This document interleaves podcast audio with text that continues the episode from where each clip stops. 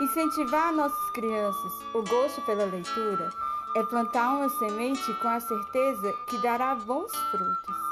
O hábito da leitura é o melhor presente que você pode dar para o seu filho. O que leva uma criança a ler é o exemplo. Vamos ver agora três dicas bem interessantes de livros que você pode ler em casa junto com sua família. E aí, galerinha, tenho três livros para vocês lerem. Chapeuzinho Vermelho, Três Porquinhos e Cinderela. Muito bem.